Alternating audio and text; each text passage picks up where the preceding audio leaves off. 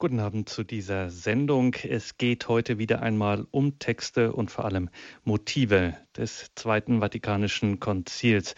Ich bin Gregor Dornis und freue mich hier auf eine spannende Stunde mit Professor Jörg Splett. Wir haben tatsächlich im Wortsinn spannende, tiefgründige und auch hier und da ganz schön brisante Materie heute bei den Motiven der Erklärungen Dignitatis Humanae und Nostra Aetate des Zweiten Vatikanischen Konzils. Darin geht es um Religionsfreiheit und das Verhältnis der Kirche zu den anderen Religionen und so viel schon jetzt, wenn man die Texte heute liest, dann denkt man, naja, schön und gut, das wird schon irgendeine Erklärung einer Bischofskonferenz sein, ein Hirtenwort oder so etwas, nicht viel Neues unter der Sonne. Tja, das ist heute. Damals aber war das zu den Zeiten des Konzils, da war das eine Sensation und in sehr hartem und auch schmerzhaftem Ringen erkämpft. Professor Jörg Splett zählt zu den renommiertesten Religionsphilosophen und Anthropologen unserer Gegenwart. Das ist keine Übertreibung. Zu unserem heutigen Thema hat er nun wirklich mehr als genug zu sagen. Und umso mehr freuen wir uns, dass wir ihn hier wieder diese Stunde bei uns haben. Grüße Gott und guten Abend, Professor Splett. Grüß Gott und guten Abend, Herr Dornis, für die freundliche Begrüßung. Ja, danke, dass Sie sich wieder die Zeit nehmen für diese Sendung. Wir steigen heute beim großen Thema Religionsfreiheit ein und fragen da am Eingang mal ganz zeitgenössisch und auch unvoreingenommen, was meint denn die Kirche, wenn sie dieses Wort in den Mund nimmt, von Religionsfreiheit spricht und was meint sie nicht? Ah ja, vielleicht erstmal eine Information, die äh, ich bei Tolok gefunden habe. Das war ein äh, in Halle lehrender evangelischer Professor zur Zeit von Hegel. Der hat äh, herausgearbeitet, dass wir im Deutschen das Wort äh, Religion überhaupt erst seit 1750 benutzen hat dazu gesagt, das sei aus England und dem deistischen Literaturkreis eingedrungen und in entschiedenem Gegensatz zum Wort Glauben. Also vorher hat man von Glauben geredet. Und hier kommt jetzt diese Verschiebung und dann nennt er dann vier Wurzeln. Er sagt, einmal ist es die Philosophie von Wolf, die philosophische, dann die englischen Deisten, Frankreich und Friedrich den Großen. Vorher hat man von Glauben gesprochen und Religion tauchte eigentlich nur auf als religiös. Äh, äh, die Religiosen, das sind die Ordensleute. Äh, dann kommt bei uns also dieser Ausdruck Religion vor im Deutschen. Das wäre schon interessant. Das Wort Religion ist ein lateinisches Wort und äh, ist natürlich da schon weit vertreten bei Augustinus, aber vor Augustinus längst bei Cicero wird verschieden erklärt und ist dort auch so ein Name für, also im weitesten Sinn, äh, Religion. Und dann kommt äh, bei Thomas die Bestimmung, dass er sagt, Religion sei Ordo ad Deum. Ausgerichtetheit, bezogen sein auf Gott. Und das war erstmal für die Kirche völlig klar. Damals herrschte ja Mittelalter und danach gab es eigentlich bei uns ja nur Christen. Und in der Ferne, ja, und die Juden gab es natürlich. Und die Juden, von denen hat man ja weitgehend gesagt, die sind starrsinnig und verbohrt. Die sind einfach nicht zur Vernunft zu bringen. Und die wurden ja wirklich alles andere als brüderlich äh, behandelt. Und dann gab es noch die Muslime, gegen, die ja dann auch gegen Europa anbrandeten und es dann die Entscheidung äh, gab, damals in Wien sie doch abzuwehren, das zu erreichen, sodass das erstmal damit zu Ende war. Das ist so der Hintergrund. Was nun das Christentum selber angeht und die Kirche, die verstand eben unter Religion, wie gesagt, Ordo ad Deum und äh, hat, war ja überzeugt und ist bis heute überzeugt, dass die eigentliche Offenbarung Gottes in Jesus Christus ihre Spitze hat und dass die Menschen, die Jesus Christus wissen, diese äh, Religion eben leben, diesen Glauben leben und dass äh, die anderen bekehrt werden sollten. Das ist so der, der Hintergrund, der spitzt sich jetzt noch in Folgendem zu, dass eben jetzt in der Neuzeit es eben anders wird. Äh, noch, noch sind nicht andere Religionen da, aber das Christentum selber äh, gerät eben äh, im Gefolge der Reformation, der äh, Kämpfe zwischen den Christen, das ist ja einer der Hauptpunkte, dass durch die Zerfleischung der Christen selber Europa in Blut und Tränen zu versinken drohte und wo dann nichts anderes möglich war, als äh, die Religion zu privatisieren gegen ihren eigenen Gestalt, denn an sich war man immer der Meinung, die Religion gehört in die Ethik und die Ethik ist die Lehre von den Pflichten und die ersten Hauptpflichten sind die Pflichten gegenüber dem Schöpfer, so dass also das von dort eingeordnet ist. Und äh, diese Pflichten sind natürlich nicht bloß Pflichten des Einzelnen, sondern Pflichten auch der Gemeinschaft. Das sagt ja auch übrigens gleich schon in der im Untertitel äh, der Text, über den wir heute reden wollen, dass dort steht von der Freiheit der Einzelnen und der Gemeinschaften. Nicht? Also, und so war es auch immer. Gott wird von der Gemeinschaft auch mit verehrt und nicht bloß von den Einzelnen. Und jetzt, nachdem da Europa in Blut und Tränen versinkt, blieb nichts anderes übrig, als beim Frieden da von äh, Münster, Paderborn und so zu sagen, äh, wir machen das privat, natürlich nicht an die einzelnen Leute, sondern an die Fürsten. Die Fürsten, die haben, äh, können sich auswählen, äh, keine anderen Religionen, daran ist noch nicht gedacht, sondern eine andere Konfession, wenn sie wollen, und müssen nur die Leute auswandern lassen, die der anderen Konfession angehören wollen. Und inzwischen sind wir demokratisch und jeder von uns ist jetzt eine Art Fürst und von dort her hat es sich dann so privatisiert, wie wir es heute haben, was eigentlich äh, ein Unding ist. Und die Kirche, da Ihre Frage nochmal, ja, wie kommt das jetzt auf einmal? Die Kirche hat damals immer die Meinung vertreten, als jetzt die verschiedenen Konfessionen da zur Sprache kamen, dass sie sagten, an sich hat also die katholische Kirche, weil das die einzige wahre Kirche ist, das Recht, äh, auf äh, diesem, diese Pflicht zu erfüllen. Und wenn sie selber in der Mehrheit in einem Land ist, dann haben die anderen kein äh, Recht, weil der Irrtum kein Recht hat, sondern nur die Wahrheit Recht hat. In Ländern, in denen die katholische Kirche in der Minderheit ist, konnte sie dann nach den Argumenten der anderen Leute sagen, nein, ihr müsst also hier alle gleich behandeln und uns auch.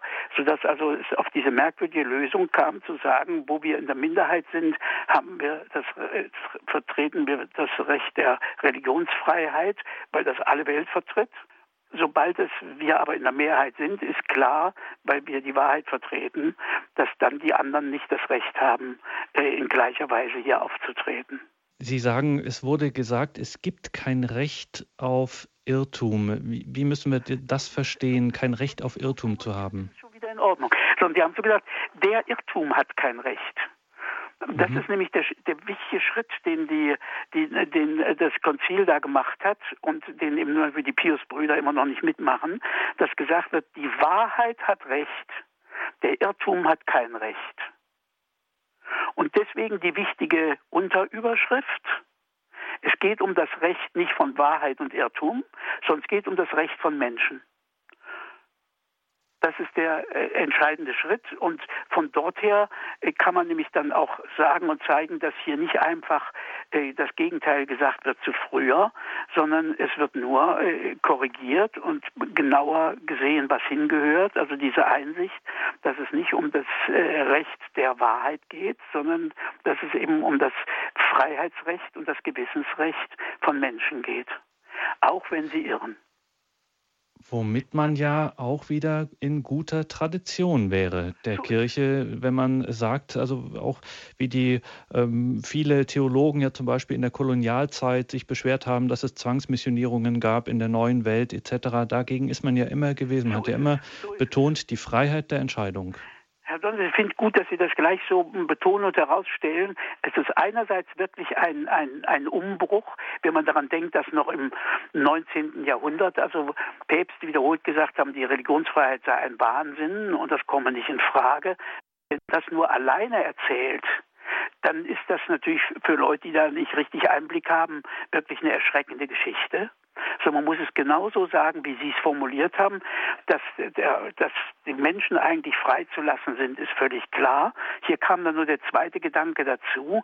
Gegen äh, den Zwang, also muss man angehen, aber auf der anderen Seite muss man auch äh, die äh, Versuchung beseitigen, die die Dinge in Schwierigkeiten bringt. Zum Beispiel hatten wir ja Bücherzensur, nicht bloß den katholischen Index, sondern die Bücherzensur gab es auch in den Regierungen und dergleichen, dass zugleich hier so eine paternalistische Grundhaltung war.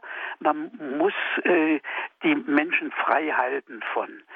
Bei Thomas zum Beispiel vergleicht noch äh, Heretiker mit Leuten, die Falschgeld herstellen und sagt, Leute, die Falschgeld herstellen und die Wirtschaft des Landes kaputt machen, die werden entsprechend bestraft.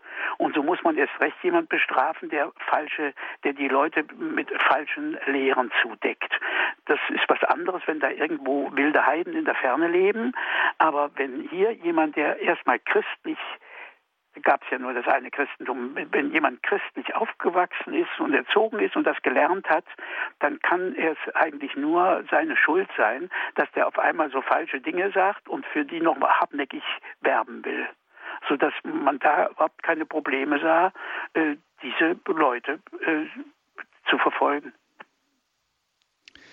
Was man ja in einer gewissen Hinsicht ähm, auch machen kann, wenn man sozusagen, also in Anführungszeichen machen kann, wenn man äh, die Wahrheit für sich äh, sprechen lässt. Weil wenn man von so einem Konzept ja weiterhin ausgeht, dass es, wie das auch gleich am Anfang ganz klar ist, bei Dignitatis Humanae, der Erklärung über die Religionsfreiheit, mhm. über die wir heute hier sprechen, da wird gleich diese einzige wahre Religion, so glauben wir, ist verwirklicht in der katholischen apostolischen Kirche. Nur die muss sich jetzt eben auf eine andere Weise durchsetzen setzen, als beispielsweise den ähm, Heretiker in diesem Sprachgebrauch dann mundtot zu machen. So ist es.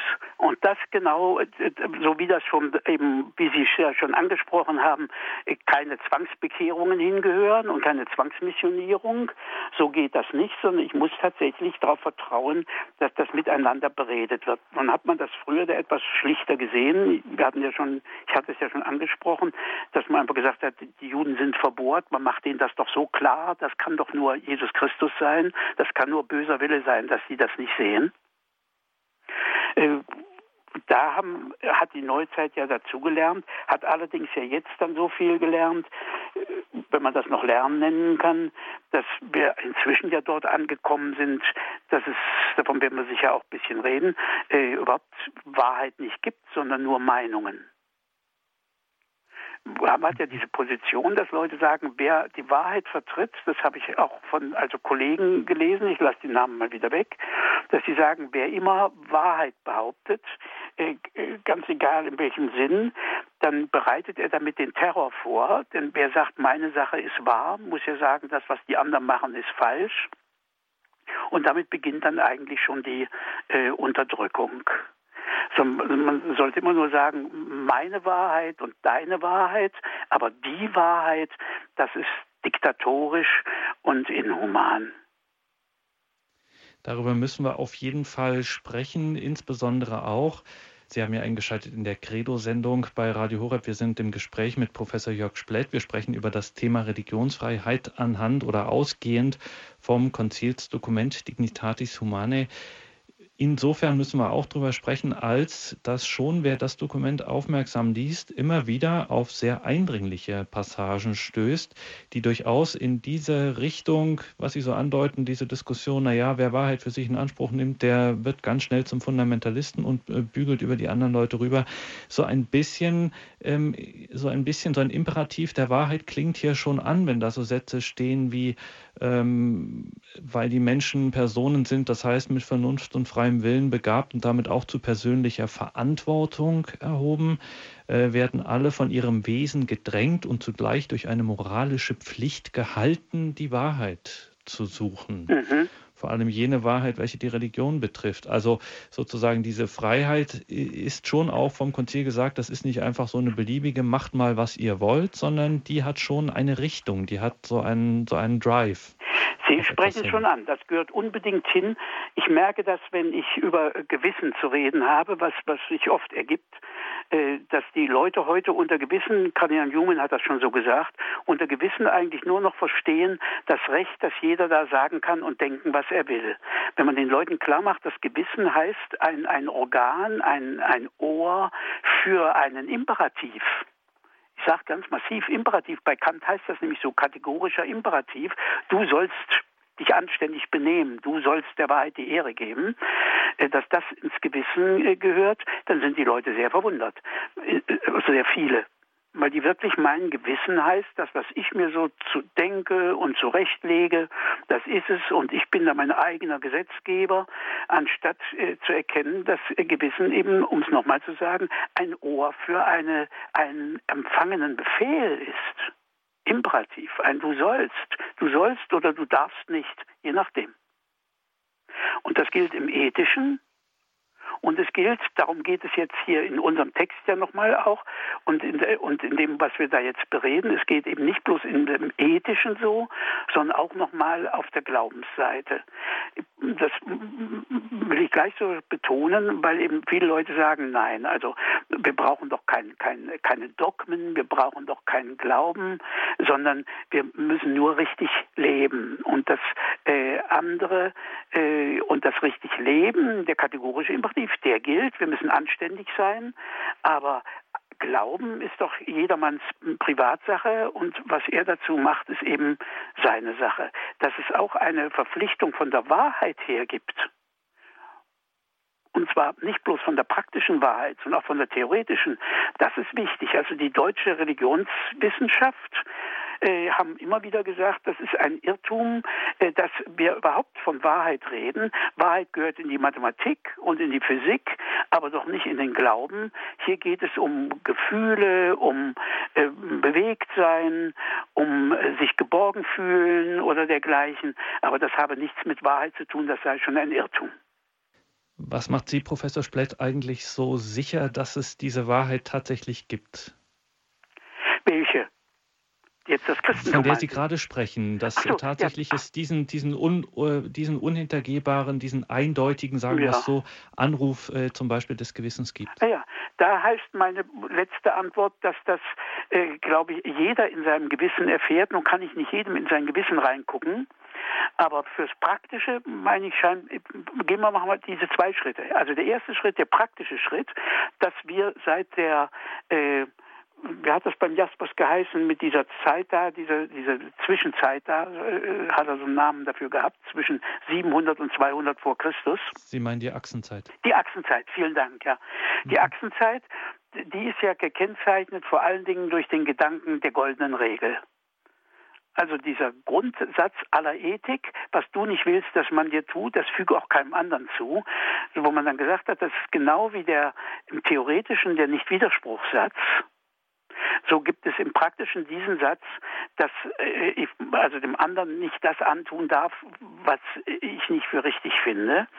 Und dann kann man zum Beispiel bei dem Philosophen Fichte dann lesen, dass er sagt, es gibt schon Leute, ich habe auch solche kennengelernt, die sagen, warum soll ich eigentlich anständig sein? Aber Fichte schreibt, er habe noch nie einen Bösewicht getroffen, der sich nicht ethisch empört, wenn er glaubt, ihm geschieht Unrecht. Also man trifft immer noch Leute, die sagen, ich muss nicht anständig sein. Aber wenn sie sich un ungerecht behandelt fühlen, dann sagen die nicht bloß, das gefällt mir nicht, das mag ich nicht, sondern die sagen, das darf man nicht. Auf einmal ist das Gewissen da. Und diese Argumentation von Fichte, die sagt mir sehr zu, die benutze ich dann auch immer an diesem Punkt. Und das ist der erste Schritt. Der zweite Schritt, ist das jetzt bloß, was soll das heißen, praktische äh, Imperativ oder ist das nicht schon immer ein, auch ein theoretischer? Bei Kant heißt das so, der sagt zwar, es gibt zwei Seiten oder Dimensionen der Vernunft, nämlich die theoretische und die praktische, aber die praktische ist eine praktische Vernunft. Das heißt, der Satz dass ich anständig sein soll, ist verknüpft mit dem Satz, dass es wahr ist, dass ich anständig sein soll, dass das einleuchtet. Und da, meine ich, kann eigentlich niemand widersprechen im Ernst. Wenigstens in der negativen Form, dass er sich empört, äh, wenn äh, es ihn trifft. Und von dort her bin ich da so sicher. Also erstmal bin ich da sicher, dass sich, das leuchtet für mich ein. Deswegen wird seit, hey, nein, seit Platon wird das Bildwort Licht benutzt dafür. Das leuchtet mir einfach ein, das rechtfertigt sich aus sich selber. So dass ich immer sage, es gibt immer ja noch Bücher und Artikel und Tagungen, die heißen Why to be moral? Dürfen, also warum anständig sein? Darauf heißt meine Antwort, sowas fragt kein anständiger Mensch. Denn was soll ich denn auf die Frage antworten? Entweder muss ich mich wiederholen und sagen, weil es anständig ist, oder ich muss außermoralisch argumentieren. Das nennt aber Kant dann legal. Also ich muss zum Beispiel sagen, wenn du nicht anständig bist, dann mögen dich die Leute nicht oder du kommst in die Hölle oder wie immer. Das ist aber ja keine moralische Begründung, sondern die moralische Begründung heißt, es ist zu tun, weil es das Richtige und Gute ist. Und das ist nicht nochmal von woanders woher zu begründen, genau wie ich den Widerspruchssatz nicht nochmal von irgendwo anders her begründen kann. Deswegen bin ich da so sicher. Also ich, ich bin mir schon bewusst, dass bei vielem, was ich meine zu wissen, dass ich da glaube, das zu wissen. Wir nennen es Wissen und mit Vernunft. Zum Beispiel behaupte ich, ich weiß, dass England eine Insel ist, obwohl ich da noch nie drumherum gefahren bin. Aber wir nennen das Wissen. Aber ich weiß, dass ich es eigentlich, also, dass ich glaube, das ist so. Während bei zwei Punkten kann ich das Glauben weglassen. Das eine, dass wenn ich, wenn wir jetzt hier reden, also ich da bin, ich weiß zwar nicht dann, wer ich bin, da kann ich mich irren und vielleicht schlafe ich auch und träume das oder wie auch immer, aber ich bin da. Das glaube ich nicht bloß, da weiß ich, dass ich weiß. Und das Zweite, was ich weiß, dass ich weiß, ist, dass ich der Wahrheit die Ehre geben soll.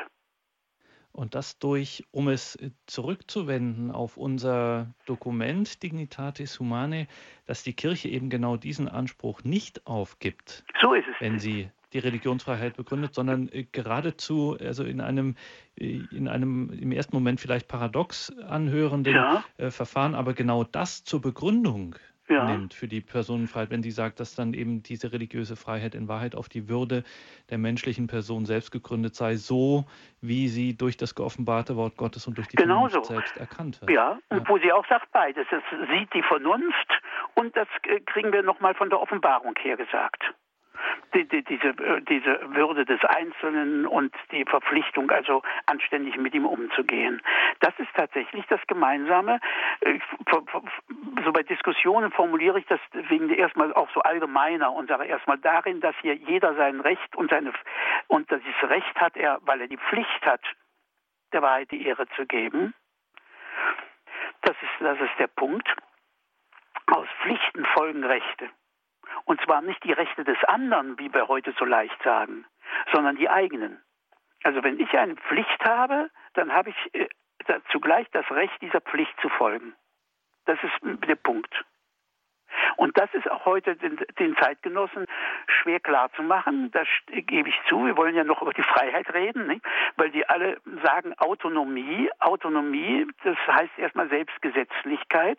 Und das äh, Wort hat Kant ja eingeführt. Der meint aber nicht, dass jeder Einzelne von uns der Herr seiner selbst ist, sondern er will sagen, das transzendentale Ich, die Vernunft, die zeigt hier dem Einzelnen, wozu er da verpflichtet ist.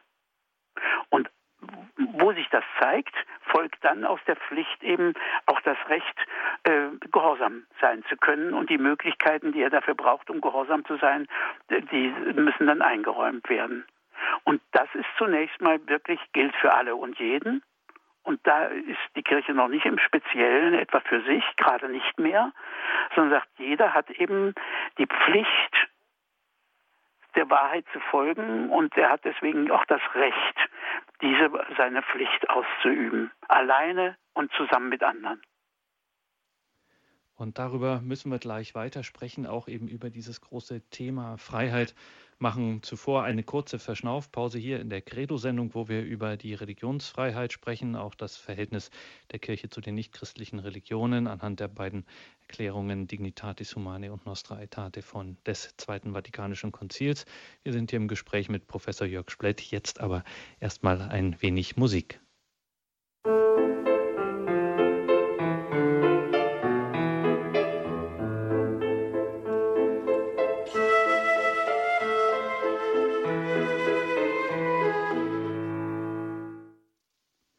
Sie haben eingeschaltet in der Credo-Sendung bei Radio Horeb. Mein Name ist Gregor Dornis. Wir sind hier heute im Gespräch mit dem Religionsphilosophen und Anthropologen Jörg Splett. Wir sprechen über ein wesentliches Motiv des Zweiten Vatikanischen Konzils, auch wichtig in der Wirkungsgeschichte, gerade auch in unserer Tage, nämlich über die Religionsfreiheit. Wir wollen auch noch sprechen über das Verhältnis der Kirche zu den anderen Religionen. Professor Splett, Religionsfreiheit. Wir haben es jetzt vor der Musik schon ein bisschen angedeutet, von Ihnen gehört. Die Freiheit, das ist etwas, was uns unglaublich wichtig ist. Also man kann uns vieles nehmen, aber wenn wir das Gefühl haben, uns wird die Freiheit genommen, dann hört der Spaß auf. Andererseits muss man sagen, wir sind endliche Wesen. Wir stoßen mit dem ersten Tag unseres auf die Welt kommens an Grenzen. Trotzdem sagen Sie, es gibt so etwas wie Freiheit. Was verstehen Sie darunter? Eben, erstmal muss man ja schon gucken, es gibt die bürgerlichen Freiheiten, die eben erkämpft worden sind in der Neuzeit. Das sind erstmal Abwehrfreiheiten, also die Pressefreiheit, die Versammlungsfreiheit, die Religionsfreiheit gehört auch dazu. Also dass der Einzelne äh, das äh, Recht hat, hier nicht gegängelt und geknebelt zu werden, sondern hier seinen, in seinen Grenzen und seinen Möglichkeiten äh, selber zu bestimmen. Das geht nur in, der, in einer Gemeinschaft und deswegen gehört zu Gemeinschaften immer auch nochmal das Recht. Und das Recht ist definiert als eine Zwangsordnung, die das Miteinander von Freiheiten regelt man könnte so sagen, die Freiheit hat selbstverständlich immer Grenzen. Und äh, die Grenzen der Freiheit sind immer die Freiheiten anderer, vor allen Dingen. Dass nicht einer sich ausbreiten kann und den anderen äh, liquidiert. Bis dorthin oder alle anderen Schritte vorher. Also ich glaube, das wäre der erste Punkt, dass viele, nicht bloß die Freunde von Reinhard May, meinen, zur Freiheit gehört, dass sie grenzenlos ist. Das ist ja eins seiner berühmten Lieder, dass über den Wolken die Freiheit wohl grenzenlos sein muss.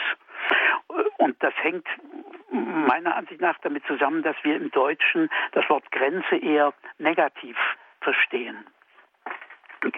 Grenzen, natürlich, wir verteidigen auch unsere Grenzen und wollen, dass sie nicht eben äh, da zusammenschrumpfen, aber auf der anderen Seite will man eben Grenzen auch überwinden und ausweiten und dergleichen.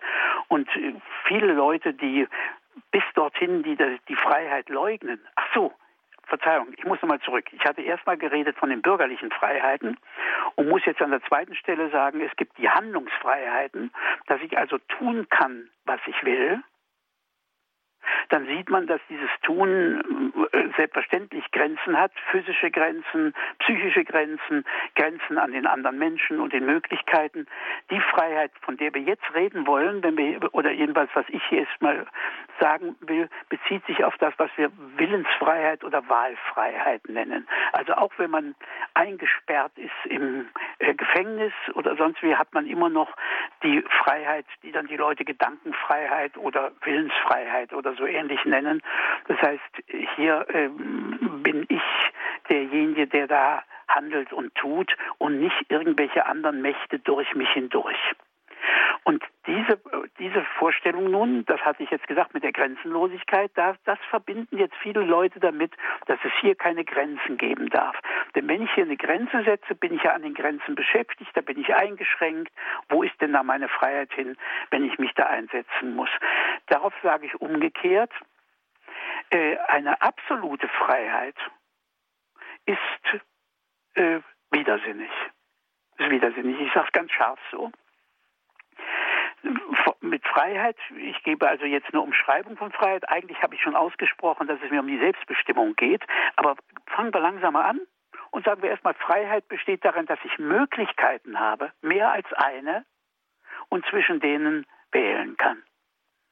Das ist mal so die erste Annäherung an das, was Freiheit ist. Ich habe mehrere Möglichkeiten und kann zwischen denen wählen. Kann es nun möglich sein, dass alles möglich ist? Antwort nein. Denn damit was möglich ist, muss schon jemand da sein, für den was möglich ist, und damit ist schon nicht mehr alles Mögliche, der ist ja schon mal da.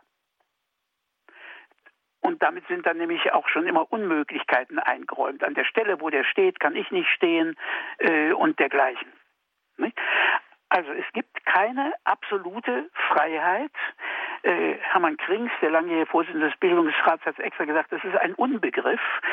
Auch Gott kann nicht alles. Gott kann zum Beispiel weder anfangen noch aufhören. Ich habe bei den Studenten immer gesagt, der kann auch nicht lügen, deswegen tun die Menschen das so gern, da können sie was, was er nicht kann.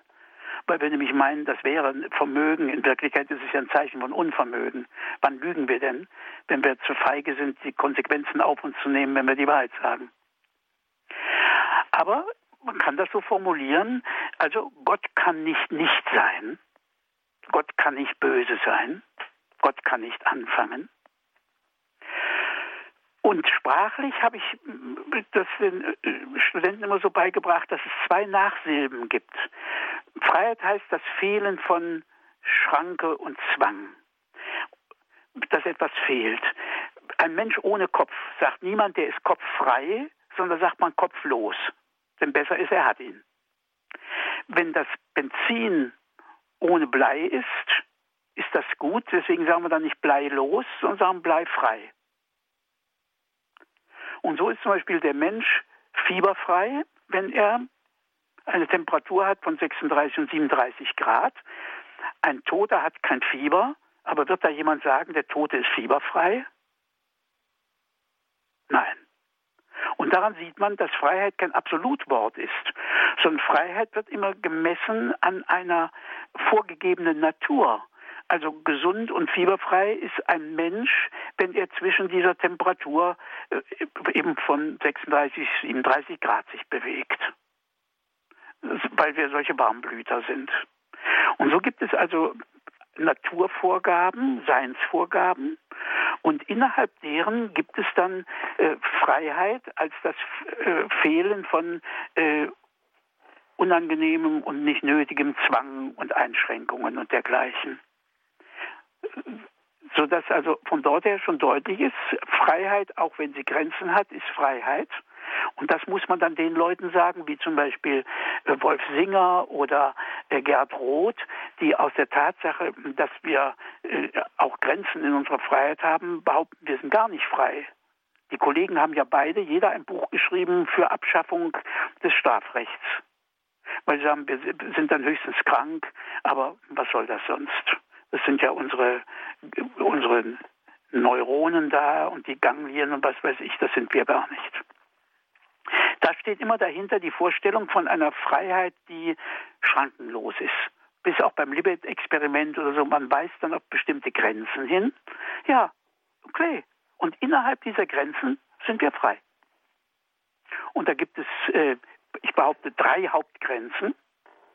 Die erste Grenze sind, die hatte ich schon genannt, die anderen Freiheiten. Die zweite Grenze ist unsere äh, Leiblichkeit, die Naturgesetze und dergleichen. Ohne Naturgesetze gäbe es gar keine Freiheit. Stellen Sie sich vor, Sie legen einen Pfeil auf den Bogen und schießen da nach Osten und im Westen fällt einer um. Dann können Sie ja nicht von Freiheit reden, wenn da alles absolut zuverlässig, also zufällig passiert. Da gibt es keine Verantwortung und kein gar nichts. Also ohne Naturgesetze gibt es keine vernünftige Freiheit, keine, keine Bestimmung, kein wirkliches Wählen und Verantwortlichsein. Äh, aber andererseits, wenn es Naturgesetze gibt, gibt es natürlich auch Grenzen meiner Freiheit. Ich kann eben nicht äh, aus dem fünften Stock einfach rausflügeln wie ein Vogel. Geht nicht sodass also hier äh, Naturgrenzen hingehören. Also erstens die andere Freiheit, zweitens unsere Leiblichkeit, übrigens am deutlichsten dann bemerkbar an der Triebhaftigkeit unseres Körpers und dann nochmal wieder am deutlichsten in der Sexualität einen starken äh, Druck, der hier die Menschen einschränkt und zum Teil eben bis hin zur äh, Verantwortungslosigkeit treibt. Und die dritte äh, Grenze der Freiheit ist diese Erfahrung des Du sollst. Bei Kant heißt das ganz knapp, ein freier Wille und ein Wille unter sittlichen Gesetzen ist einerlei, ist dasselbe. Das muss man vielleicht kurz erklären, wo das herkommt. Ich muss ja für all mein Handeln brauche ich ja einen Antrieb, ein Motiv, sagen die Lateiner von movere bewegen, also einen Anstoß. Und letztlich gibt es nur zwei Sorten von Anstoß. Das eine ist ein, ein Drang, ein Bedürfnis, ein, ein Muss, eine Angst oder wie auch immer, also ein Muss. und das andere ist ein Soll. In unserer Umgangssprache werfen wir das oft zusammen. Da sagt die Mutter, du musst anständig sein. Nein, man muss überhaupt nicht anständig sein. Man kann sich unanständig benehmen, man darf nur nicht. Also ich meine, wir sollten heute, während wir hier reden, einen scharfen Unterschied machen zwischen müssen und sollen. Müssen heißt nicht anders können und frei.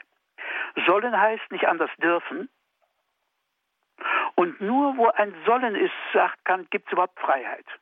Denn wenn ich nicht durch ein Sollen geschoben werde, dann werde ich durch ein Müssen geschoben. Und das heißt dann eben nicht frei. Ich habe das auf so eine Formel gebracht für meine Leute und habe immer gesagt, wer nicht sollen will, muss müssen. Das ist interessant, dass Sie das sagen, weil es, wenn man das auch wieder zurückwendet auf Dignitatis Humanae, dann hat man auch den Eindruck, dass diese, zum Beispiel ein Wort, das es vorher so in der Theologie oder in der lehramtlichen Verlautbarung nicht gab, zum Beispiel Dialog, ähm, das taucht ja hier auf und das wird begründet die Notwendigkeit des Dialogs, dass die Wahrheit auf eine Weise gesucht werden soll, die der Würde der menschlichen Person und ihrer sozialen Natur ähm, eigen ist. Was Sie jetzt über die äh, Freiheit gesagt haben, also ich bleibe mal bei Ihrer ersten mhm. Hauptgrenze, mhm. Ihrer ersten der drei Hauptgrenzen, die anderen Freiheiten. Ja. Wenn ich die ähm, in, in dieser Weise in den Raum stelle, äh, dann werde ich ja zunächst einmal, wie zum Beispiel auch von den Naturgesetzen ähm, und den anderen Grenzen, erst einmal eingeschränkt und ich muss mich in irgendeiner Weise zurücknehmen.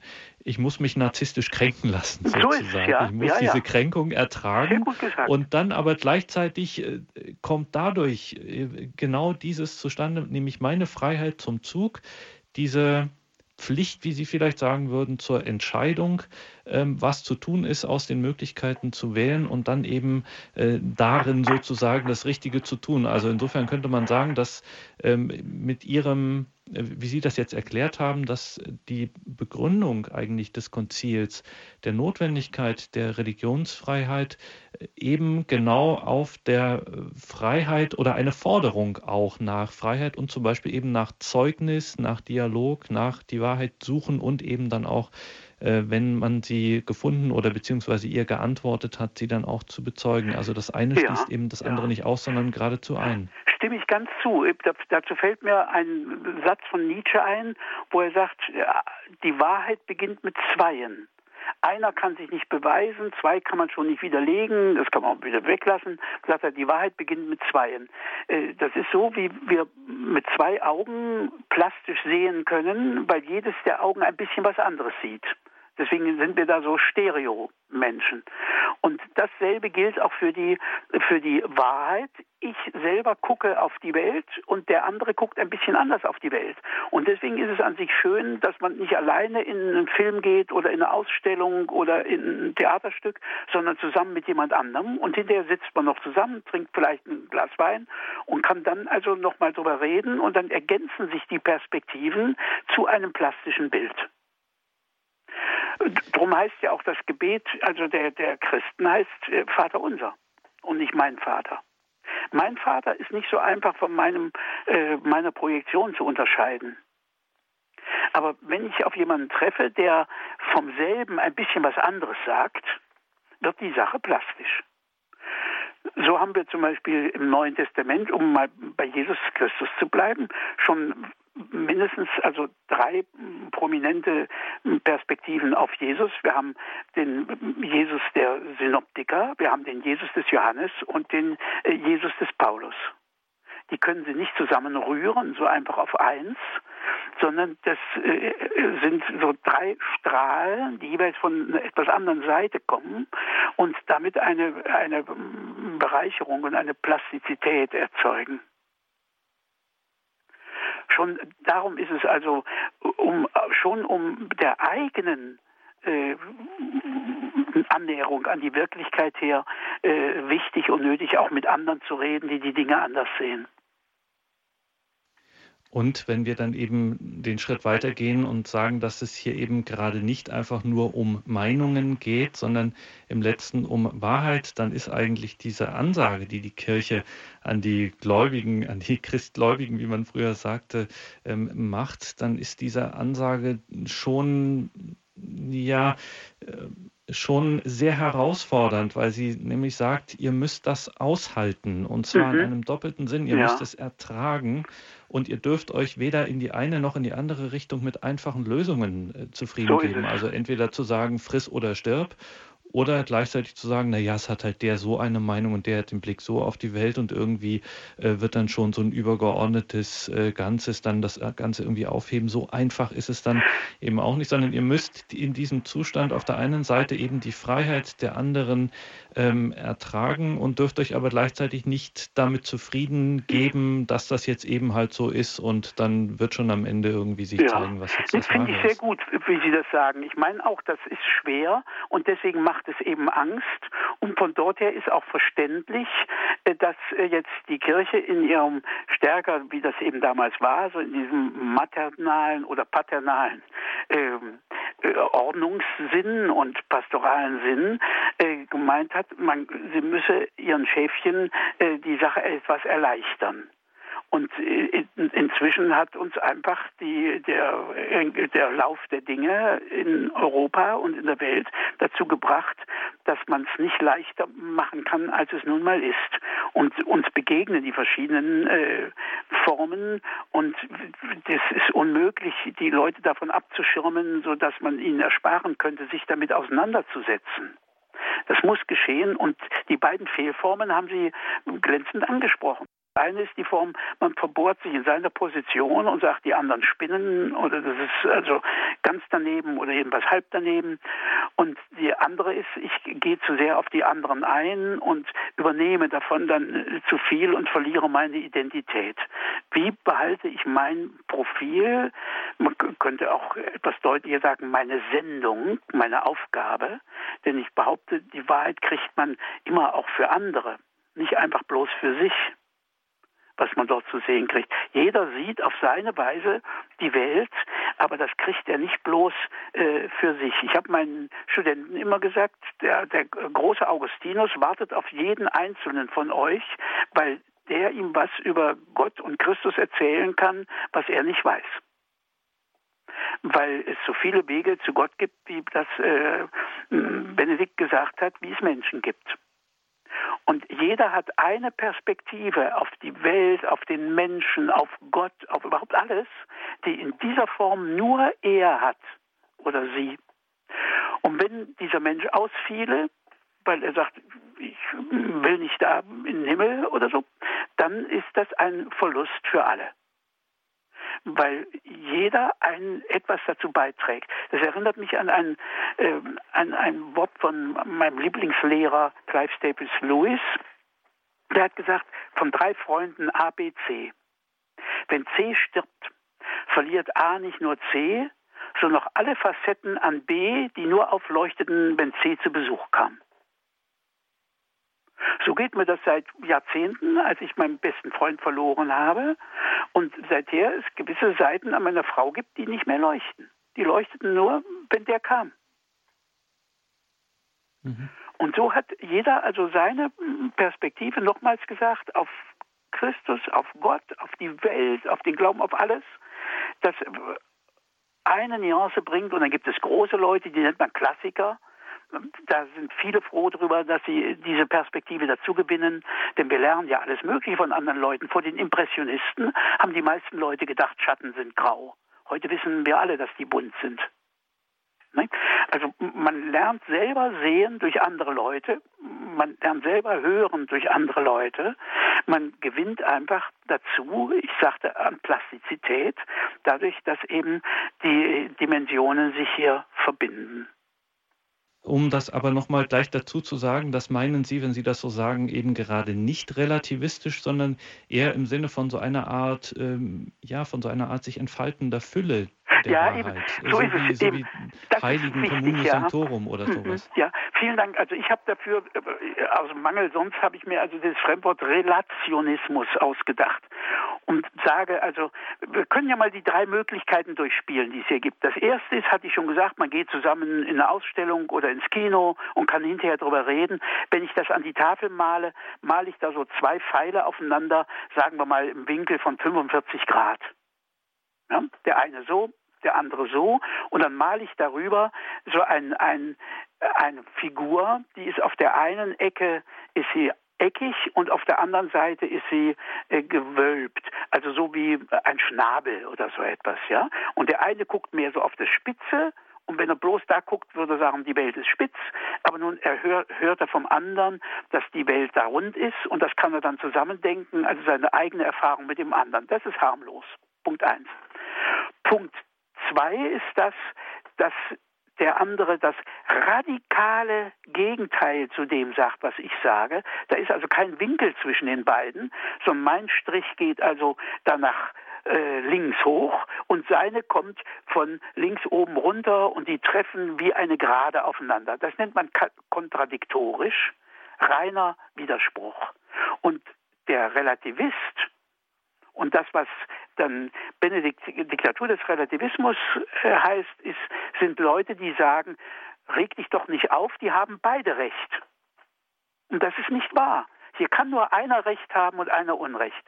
Ich habe das immer dann so gemacht, das mache ich auch heute noch so bei Vorträgen zu den Hörern, sage ich, hören Sie, wenn ich jetzt zwei von Ihnen bitte aufzustehen und gleichzeitig zu reden, der eine soll sagen, die Zahl der Sterne ist im Moment gerade und der andere soll sagen, die Zahl der Sterne ist im Moment ungerade.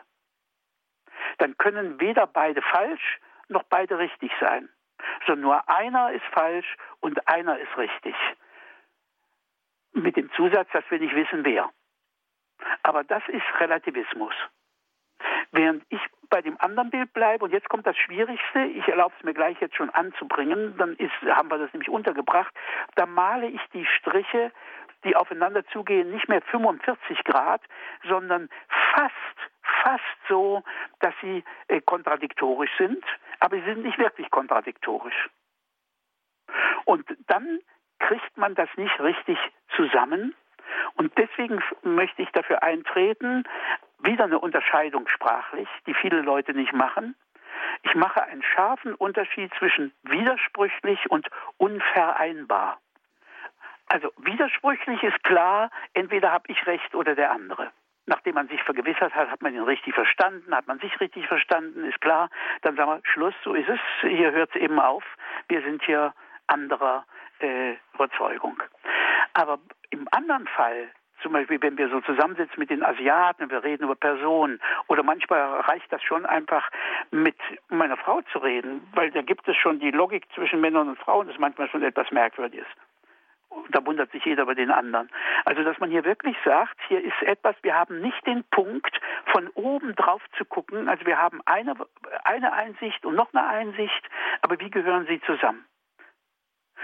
Sie haben vorhin schon von Nikolaus von Kues geredet, den benutze ich da. Der, der sagt zum Beispiel so, ich denke, auf einer Weise komme ich zu einem klaren Gedanken, zum Gedanken Allmacht zum Beispiel. Rational. Auf der anderen Seite komme ich rational zu dem Gedanken Freiheit. Wie denke ich das nun zusammen? Oder ich komme auf der einen Seite rational zu dem Gedanken ein Gott. Auf der anderen Seite lerne ich im Glauben drei Personen. Wie denke ich das zusammen? Wir sind nicht der liebe Gott, der von oben auf diese beiden Wahrheiten guckt. Wenn mich einer fragt, wie geht das zusammen, sage ich ungeniert, ich weiß es nicht, ich kann es nicht. Solange mir aber der andere nicht zeigen kann, dass hier ein Widerspruch da ist, gehört es zu meinen Pflichten und Rechten, beide Sätze festzuhalten, obwohl ich nicht weiß, wie sie genau zusammengehören. Das ist schon bei unseren Glaubenssätzen so. Also, dass sich sozusagen in, zum Beispiel in theologischen Spezialfragen, äh, wenn sich dann Dominikaner und Franziskaner äh, geradezu die Köpfe eingeschlagen haben in irgendwelchen Debatten zum Beispiel? und äh, die Päpste dazu einfach schwiegen und dann irgendwann ja. gesagt haben, hört auf, euch zu streiten, wir können das hier und jetzt lehramtlich nicht entscheiden. So ist es. Ähm, und wo man sich vielleicht dann ähm, denkt, das waren und viele Heilige auch dabei, ja. dass sie sich dann im Himmel sozusagen begegnen und äh, dann wissen, was die Lösung der Sache ist. Das ist die Frage. Eben, also es gibt ja, um ein näheres Beispiel zu nehmen, das war dauernd unser täglich Brot in St. Georgen mit den jungen Leuten. Die einen kamen vom Bund und die anderen kamen vom Zivildienst und lagen sich immer in den Haaren. Und dann habe ich die immer hingewiesen auf das Zweite Vatikanum, wo drin steht, dass Christen besten Wissens und Gewissens, also nicht irrenden Gewissens, auch in wichtigen wichtigen Dingen verschiedener Meinung sein können. Ich habe gesagt, ihr könnt euch da weiter ereifern und ich habe meinen Lehrstuhl nicht missbraucht, um da meine Sicht der Dinge denen aufzuoktroyieren, was die auch, sie hätten ja auch nicht gefallen lassen, aber ich habe es erstmal gar nicht versucht. Mir, ich habe nur gesagt, ich möchte nicht hören, dass einer den anderen, der anderer Meinung ist, zum Christen zweiter Klasse erhebt. Rom sagt dazu nichts. Mhm. Das bleibt offen. Und das halte ich für einen ganz wichtigen Punkt für, für äh, entsprechende Gespräche. Es gibt Dinge, wo es klar ist. Wenn ich sage, Ver Abtreibung darf nicht sein, dann bin ich nicht bereit zu sagen, na gut, und wenn ein anderer meint, das müsse doch sein, dann muss ich das gelten lassen. Sondern hier behaupte ich mit Argumenten und im Blick auf mein Gewissen, einen unschuldigen Menschen darf man niemals direkt töten, aus. Ob der andere dann nun zustimmt oder nicht. Da sehe ich mich einfach verpflichtet dazu. Da kann ich nicht sagen, meine Meinung, deine Meinung, meine Wahrheit, deine Wahrheit, sondern hier weiß ich, das gilt für alle Leute, glaube ich zu wissen. Aber es gibt eben andere äh, Sätze, wo ich mir das nicht erlauben darf. Und bis hin zu diesen Sätzen der Unvereinbarkeit. Da gehört, wissen Sie, dieser alte Witz hin, wo man sagt, also die Philosophen, die Metaphysiker, die sitzen in einem dunklen schwarzen Keller und suchen eine Katze, die nicht drinnen ist. Und die Theologen behaupten, sie hätten sie beim Schwanz. Und beides ist falsch. Die Wahrheit ist so, ich gucke und es wird immer heller, immer heller, immer heller. Und wenn es dann schwarz vor den Augen wird, ist es die Sonne. In die kann man nicht gucken, aber man sieht alles in ihrem Licht. Das ist ganz wichtig. Und dann gibt es eben Dinge, wo ich jetzt versuchen würde, von oben runter zu gucken auf zwei unvereinbare Sätze und ich kann nicht so hoch oben stehen. Da steht nur Gott. Ich kann nicht alles wissen, muss auch nicht alles wissen, denn ich bin nicht der liebe Gott. Und da bleibe ich dann eben mit Unvereinbarkeiten stehen und habe das zu ertragen mal leichter, mal schwieriger, weil man dann natürlich zum Beispiel eine dumme Figur macht in äh, Religionsgesprächen oder in Diskussionen, aber wo man dann einfach stark machen muss, was man zu sagen hat und sagt, bitte, ich muss nicht beweisen, wie das nochmal zusammengeht. Ich habe jeden Schritt für sich mm, bewiesen und das andere ist nicht mein Geschäft. Jetzt haben wir natürlich, Professor Splett, einen großen ähm, Bogen geschlagen und ähm, waren jetzt eher schon fast im Bereich des, äh, auch der Gewissensfreiheit ähm, und der, ja, auch des sozusagen der innerkirchlichen oder auch innerchristlichen Unterschiede und äh, Differenzen, die es äh, geben ja. kann. Ähm, aber das Ganze kann man ja auch durchaus, wie Sie es jetzt auch am Ende an, haben anklingen lassen, durchaus auch eben auf das interreligiöse Gespräch ähm, wenden, nochmal, um es äh, zum Ende der Sendung und zum Ausklang nochmal stark zu machen, äh, dass es so schwierig ist und dass auch die Kirche hier eben eine wie man im ersten Moment vielleicht dachte, eine einfache und dann erweist es sich doch eben eine geradezu äh, deutlich schwierigere ähm, Antwort gibt, hängt aber wiederum nicht an ihrer Meinung oder wie sie halt die Dinge sieht, sondern das hängt am Ende äh, an der die Würde des Menschen begründenden und ihre, die, die, die Würde auch der Freiheit der ja. Person begründenden Wahrheit, die ja. einfach nicht, die sich nicht einfach domestizieren lässt. So ist es. Das die sich sagen lässt, aber nicht domestizieren. Sagen, ja. Mhm. Bitte? Was ich noch sagen wollte, die sich also aber dennoch sagen lässt. So also ist es, sie lässt sich sagen, ja. aber wir müssen damit leben, dass man, also ich glaube nicht, dass wir vorm äh, Ende der Welt etwa sich die drei großen Schöpfungsreligionen vereinigen sondern dass da einfach die von anderen ganz zu schweigen, dass das einfach stehen bleibt in dieser Form und dass wir das, da müsste man eben, äh, wir haben über Freiheit zu wenig geredet und mhm. über die äh, Toleranz schon gar nicht. Und dann wäre natürlich extra nochmal zu reden über diese Idee, die uns da erzählt wird, dass man überhaupt nicht die Wahrheit braucht, sondern man soll nur nett zueinander sein. Und da ist ja die Haupt, der Hauptname ist dann, kommt immer, kommen immer die Leute damit her, mit der Parabel vom Nathan. Also darüber müsste man sicher mal extra reden. Äh, aber dass das auf jeden Fall mit drin steckt, hier äh, kommen wir an äh, Grenzen und man darf nicht Dinge äh, aufgeben, weil man sagt, das ist jetzt unschön, wir wollen doch lieber einig werden. Dialog heißt nicht, dass man am Ende sich alle, dass man einig wird. Es gibt ja auch das äh, Agree to Disagree. Und das gehört ganz wesentlich hin, weil jeder zu seiner Wahrheit zu stehen hat. Zu dem, was er als wahr sieht. Und das kann dann auch wehtun. Und unweigerlich. Das ist mhm. unangenehm, das verlangt, also gerade das verlangt erstmal Leidensfähigkeit auf jeder Seite und es verlangt eben Respekt äh, vor dem anderen und es ist zu unterstreichen vor allem die Gemeinsamkeit, die Pflicht aller, eben sich nicht so zu benehmen, wie da eben Fundamentalisten, die äh, Leute einfach abschlachten, weil sie was anderes äh, glauben denken, sondern hier ist genau das eben zu leben und zu ertragen. Frieden ist anstrengend. Und wie? Und deswegen muss man, ist ja auch die Rede davon immer wieder in dem, in dem Dokument, dass das zugleich immer in den Grenzen der Ordnung zu, äh, zu äh, halten ist. Also bei uns haben wir das Problem, wie lange und laut dürfen die Glocken läuten, wie ist das mit dem Muezzins oder mh, dergleichen. Also dass auch da die öffentliche Seite, die ja auch nochmal zu den Religionen gehört, auch die muss sich eben in eine gewisse Rechtsordnung fügen. Und da gibt es dann eben Unterschiede, je nachdem von Mehrheiten und Minderheiten, wie das dort aussieht. Also wir müssen auf jeden Fall noch weiter über die Freiheit sprechen, auch über die Ringparabel. Da wird hier Unbedingt, natürlich ja. Gelegenheit sein. Hier in der Credo-Sendung im November werden wir darüber weitersprechen. Für heute vielen Dank, Professor Splett, dass Sie sich den Fragen hier gestellt haben. Danke für heute. Wir freuen uns auf das nächste Mal. Alles Gute, auf Wiederhören. Dankeschön.